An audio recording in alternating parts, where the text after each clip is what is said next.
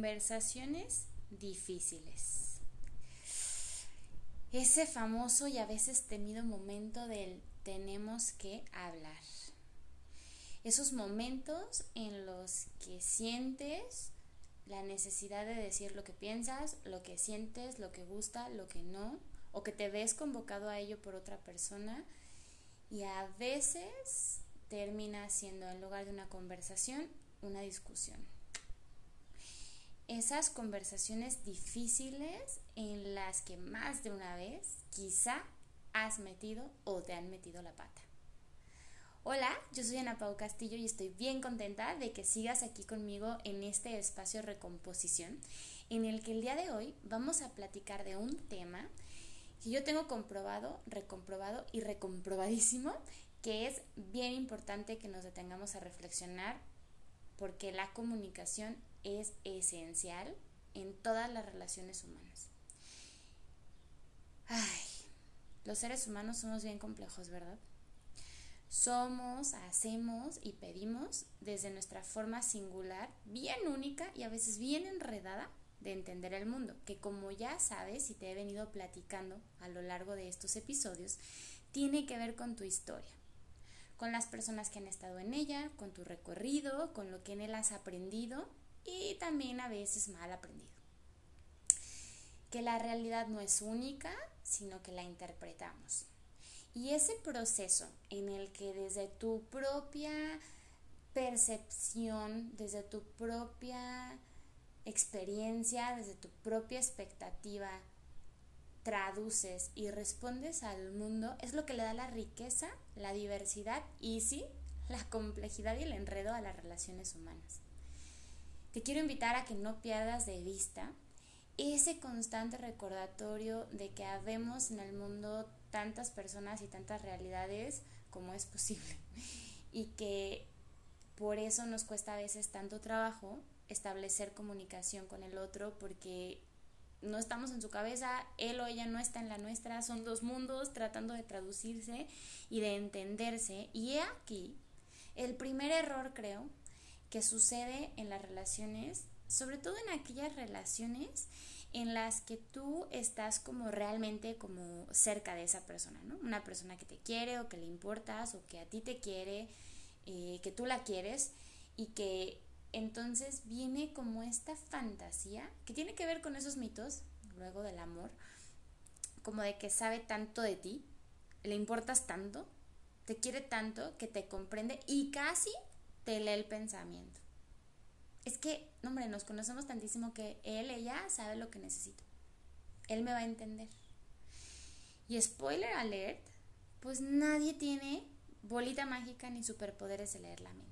Sí, sí, podrán saber de ti, podrán conocerte, podrás tener una relación suficientemente cercana donde el otro sí tiene quizá una buena idea y una pista de quién eres y cómo sueles reaccionar. Pero somos seres humanos y lo impredecible y lo cambiante también forma parte de nosotros. Y está bien loco andar esperando que allá afuera haya alguien más que nos conozca lo suficiente para saber lo que sentimos y pensamos todo el tiempo. Es necesario que aprendamos a comunicarnos, que aprendamos a saber pedir, a negociar y a hablar de lo que pensamos y queremos. Y sí, échale también de aquello que nos vulnera. Ay, es que conversar suena bien padre, ¿verdad? Cuando es chismecito de café y copita de sábado, pero cuando tenemos que hablar para lo importante y cuando tenemos que hablar para resolver o para, para pedir, no siempre es tan sencillo a veces estas expectativas irreales o mal ajustadas te pueden llevar a un conflicto. Porque en toda relación, que nos es importante, ¿verdad? Claro, hay momentos de desajuste y de desencuentro y por lo tanto de necesidad de dialogar y negociar, ¿verdad? Esta ilusión como de, de que las relaciones buenas son siempre rositas, ya habíamos dicho que no, y en las relaciones que realmente son íntimas va a haber desajuste. Entonces, piénsale. Si tú has escuchado o de repente sientes que en tu relación eres de esos que dice, no hombre, aquí todo súper bien, nunca peleamos, no discutimos, no, nos entendemos súper bien, ¿verdad mi amorcito acaramelado? Piénsale. Porque a mí eso me preocupa más, porque si no hay un desencuentro, si no hay de repente esta falta de complementariedad, estos rasgos de este rompecabezas que yo te decía que a veces cuesta un poco como encajar, quizá no estás en una relación tan honesta, tan auténtica o tan madura. Quizá estás en una relación donde se ven por encimita, se comparten lo bueno, lo bonito y la foto para el face. Pero las relaciones íntimas, las relaciones que crecen, son las relaciones que también aprenden a lidiar con el conflicto. Entonces, si no estás enfrentando el conflicto, alerta. Y si lo estás haciendo, pon atención y prende bien la oreja porque vamos a ir compartiendo algunos tips que te ayudarán a hacerlo constructivo y no destructivo. No toda conversación difícil tendría que volverse una pelea. Pero es que a veces andamos en el jueguito del a ver si se da cuenta que tienes nada. A ver si adivina mi cara. Le voy a dar pistas. Y vas poniendo pruebitas o silencios. Y déjame te digo que eso solamente enreda la comunicación. Y vas a crear una ambigüedad que en vez de resolver, acrecenta el problema o lo evade. No, ¿para qué le digo? No, ya lo voy a dejar pasar. Bueno, al cabo que tiene, o sea, ya, o sea, si es él, así es ella. Y la bronca es que vas acumulando y vas acumulando y como Gita Express, el día que sale, sale con todo el power. Y a veces arrasa con las cosas. Es mejor abrir conversaciones incómodas y difíciles que esperar a que se acumule todo y que quizá cuando quieras hablar ya sea muy tarde para componer o ya sea una conversación que pareciera que viene desde el rencor y desde el reclamo y no desde el momento actual, donde con lo que se siente y lo que pasa se pueden crear nuevos escenarios. El tiempo es importante en las conversaciones. No lo postergues, no lo dejes para después. Igual y si un ratito, si es un después que te permite como acomodar y pensar tú qué quieres y qué estás sintiendo y qué quieres poner sobre la mesa. Pero postergar para evadir postergar para sostener, como que hacemos como que está bien la cosa, porque igual y siento que si hablo lo importante o voy a terminar peleando porque no tengo las herramientas o voy a terminar abriendo algo que yo sé que si lo digo o me compromete a cambiar o me compromete a tomar decisiones que a lo mejor no estás queriendo asumir. Ahí conecta lo que decíamos en o lo que te compartía en el otro en el otro episodio sobre la verdad contigo mismo échale. Ahora, no olvides que las diferencias entonces van a ser parte del amor.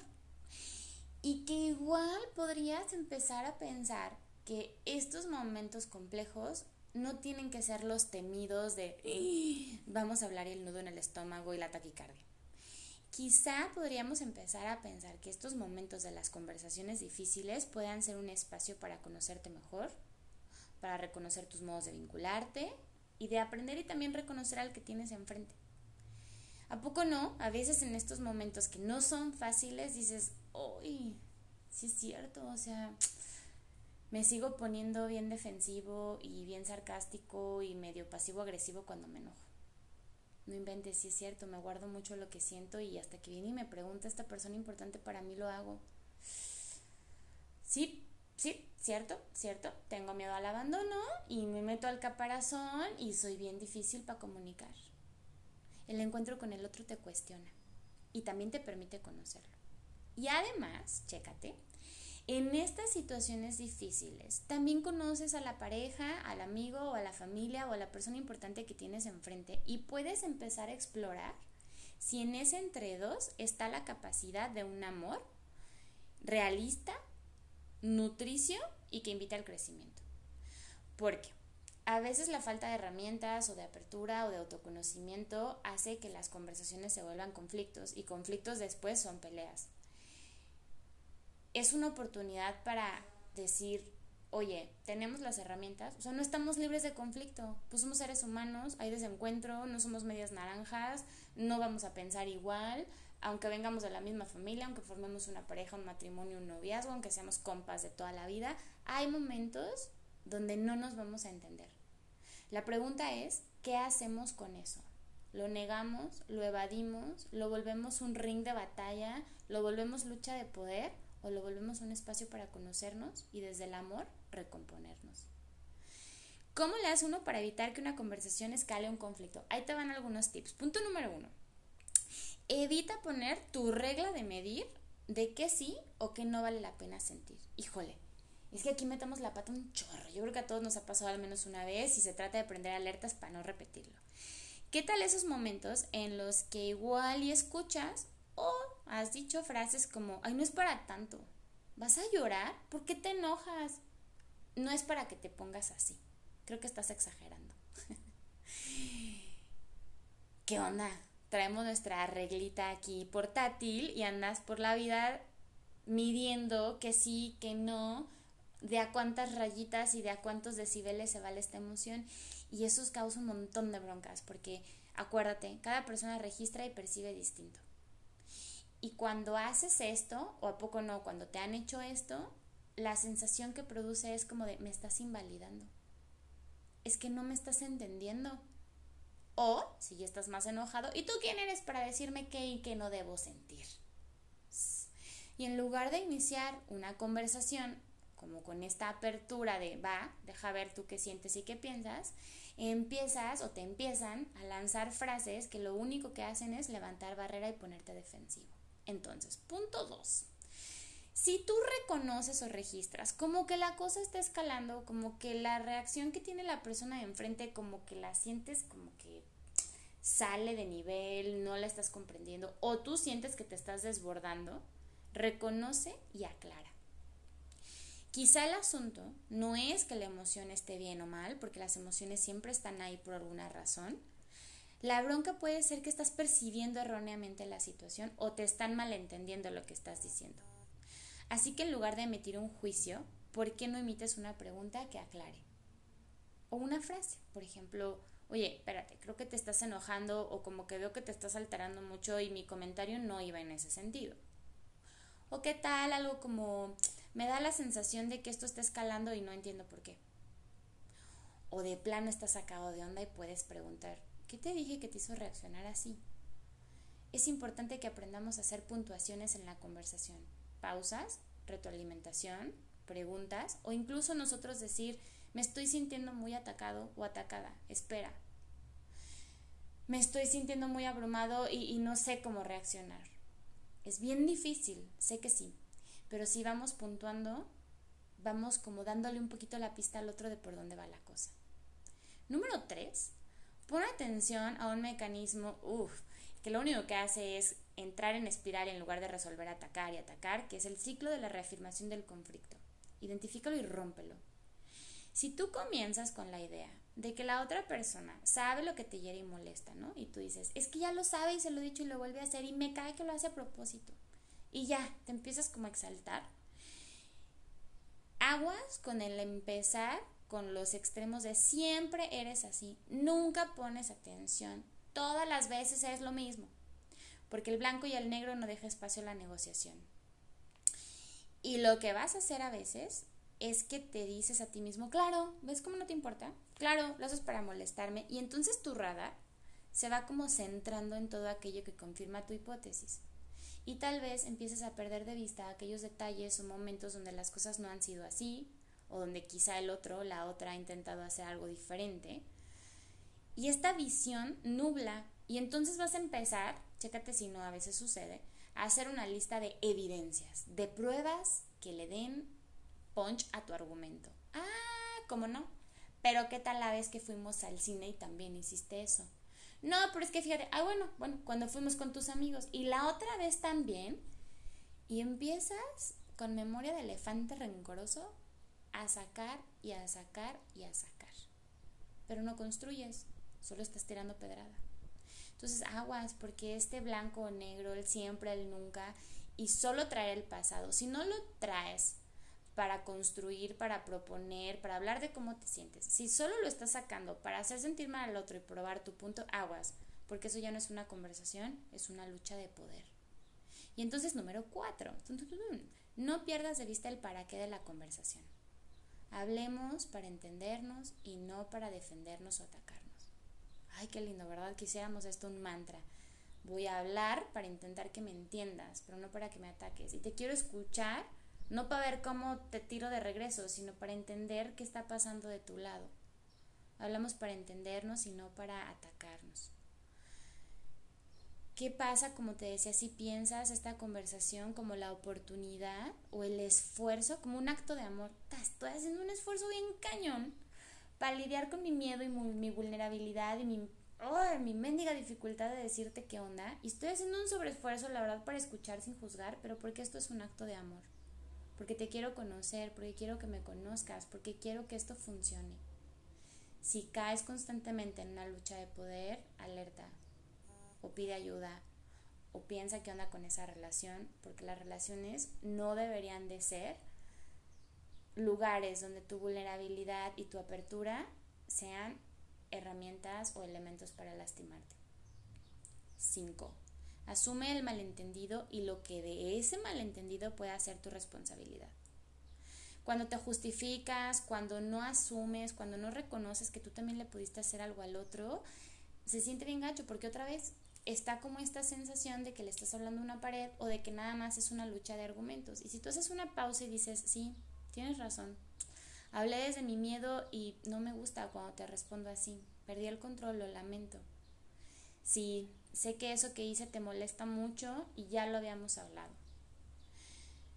Lamento haberte hecho sentir así.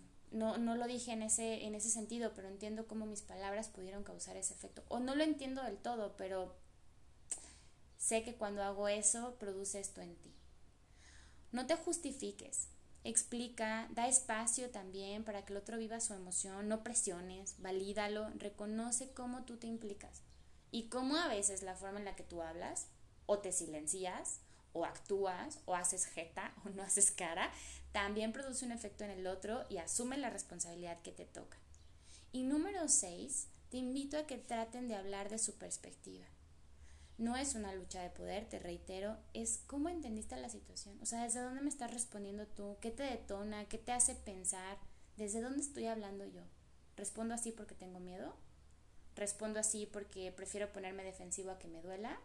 ¿Mejor me callo a que ser el malo porque yo soy bien complaciente?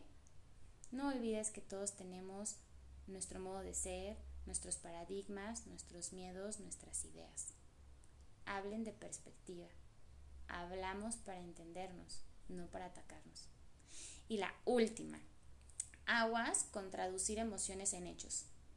Pasar la experiencia a un argumento. Ahí te va a qué me refiero, fíjate. El conflicto nos hace sentir como contraídos, como acorralados a veces, ¿no? Y es como una tendencia al sentir que nos tenemos que defender. Y si no estás alerta, lo que hace es que te lleva a sacar como tus herramientas de batalla, donde desde la intensificación de tu emoción o tu experiencia, chécate esto, como te sientes medio atacado, te sientes vulnerable, como que le subes decibeles a la emoción, vives con más intensidad la experiencia. Y la bronca en estos momentos como de hipersensibilidad, digamos, es que podemos traducir percepciones en argumentos. Y entonces no es lo mismo decir, ah, siento que no te importa. Cuando tú haces eso, yo siento que no te importa. Decir, nunca te importa. Fíjate cómo el primero tiene que ver con mi emoción, que puede ser que percibí errónea y bueno, da una apertura al diálogo, y la otra es un argumento. Cuando yo hago un argumento es como una lucha de sí, no, tú, yo la otra vez. Pero si yo lo de mi emoción, estoy hablando desde un lugar vulnerable, estoy hablando desde lo que yo estoy entendiendo. No estoy diciendo que esta sea la verdad, esta es mi verdad. Y entonces la pongo como frente a ti, frente al otro, para que me digas, ah, sí, o ah, no, espérate, Pau, este, espérate, fulanito. No, lo estás entendiendo así, pero yo lo que quise decir fue esto. Es vital estar atentos al error de transformar impresiones en hechos. Los primeros se dialogan y se ajustan y los segundos se defienden y caes en las listas de evidencia. La verdad de tu experiencia no quiere decir que sea la realidad como tal. No te olvides de eso. Hablamos desde nuestro lugar. Hablar de lo que nos da miedo, sentir que si pido el otro me va a ver raro, se va a ir, va a ver realmente cómo soy yo, me asusta, te asusta, nos asusta, nos pone tensos, nos hace meter la pata. Pero también es cierto que en nuestros errores, en nuestra vulnerabilidad, en decir este, esta soy yo, está la gran oportunidad de descubrir si ese vínculo es un vínculo que vale la pena. La intimidad no tiene que ver solamente con lo sexual, la intimidad tiene que ver con la capacidad o no de poderme desnudar, pero en el sentido metafórico frente al otro y ver si encuentro en ese otro alguien que cuida lo que le ofrezco. Que a veces también va a meter la pata, que a veces también me va a responder barbaridades, pero voy a ver si esa persona, amigo, familiar, pareja, tiene en él y en este entre dos tenemos las herramientas, el amor suficiente, la empatía, las ganas de hacer de eso una experiencia de conocerse y reconocerse. Así que te dejo estos tips, ya sabes, puedes checarlos si te late o si dices, no, necesito otra vez irme de uno por uno porque esto se puso bueno y lo tengo que reflexionar. Ahí en la página de anapaucastillo.com te vas a encontrar la entrada en el blog, tal cual se llama este, Conversaciones Difíciles, y puedes echarle una leidita y puedes volver a reflexionar y sobre todo practicar. Acuérdate, todo lo que tiene que ver con nuestras emociones y autoconocimiento es una elección de practicarlo y hacerlo consciente día a día. No te vas a volver el maestro zen, tampoco se trata de eso, pero ojalá sí te vuelvas más consciente y puedas construir y ofrecer conversaciones difíciles, auténticas y sobre todo asertivas.